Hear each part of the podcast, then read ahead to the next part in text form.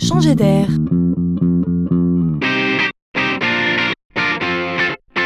C'est la chronique de Laurent Collen.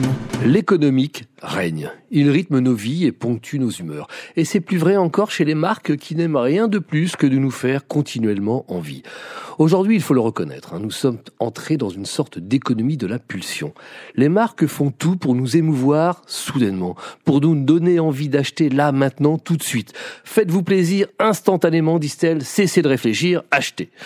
Encore faut-il que le produit soit bien là, disponible, car dans un tel contexte, le drame du vendeur survient quand il est contraint de dire à son client, dont les yeux brillent, Ah mince, je suis désolé madame, mais le produit n'est plus en stock. Le château de cartes s'effondre, tout ça pour ça.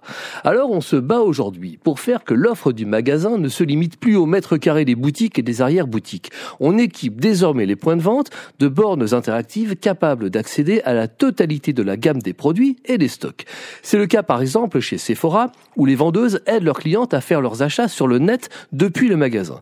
Plus fort encore, certains sites de e-commerce ont choisi de travailler main dans la main pour mutualiser leurs stocks entre eux, parfois même avec les producteurs. Et c'est la jeune entreprise Stockly qui orchestre l'ensemble pour que plus aucun site marchand ne subisse de rupture de stock entraînant déception et fuite de clients. Les commerçants physiques et en ligne sont ainsi vent debout pour ne plus jamais vous dire non. Sympa.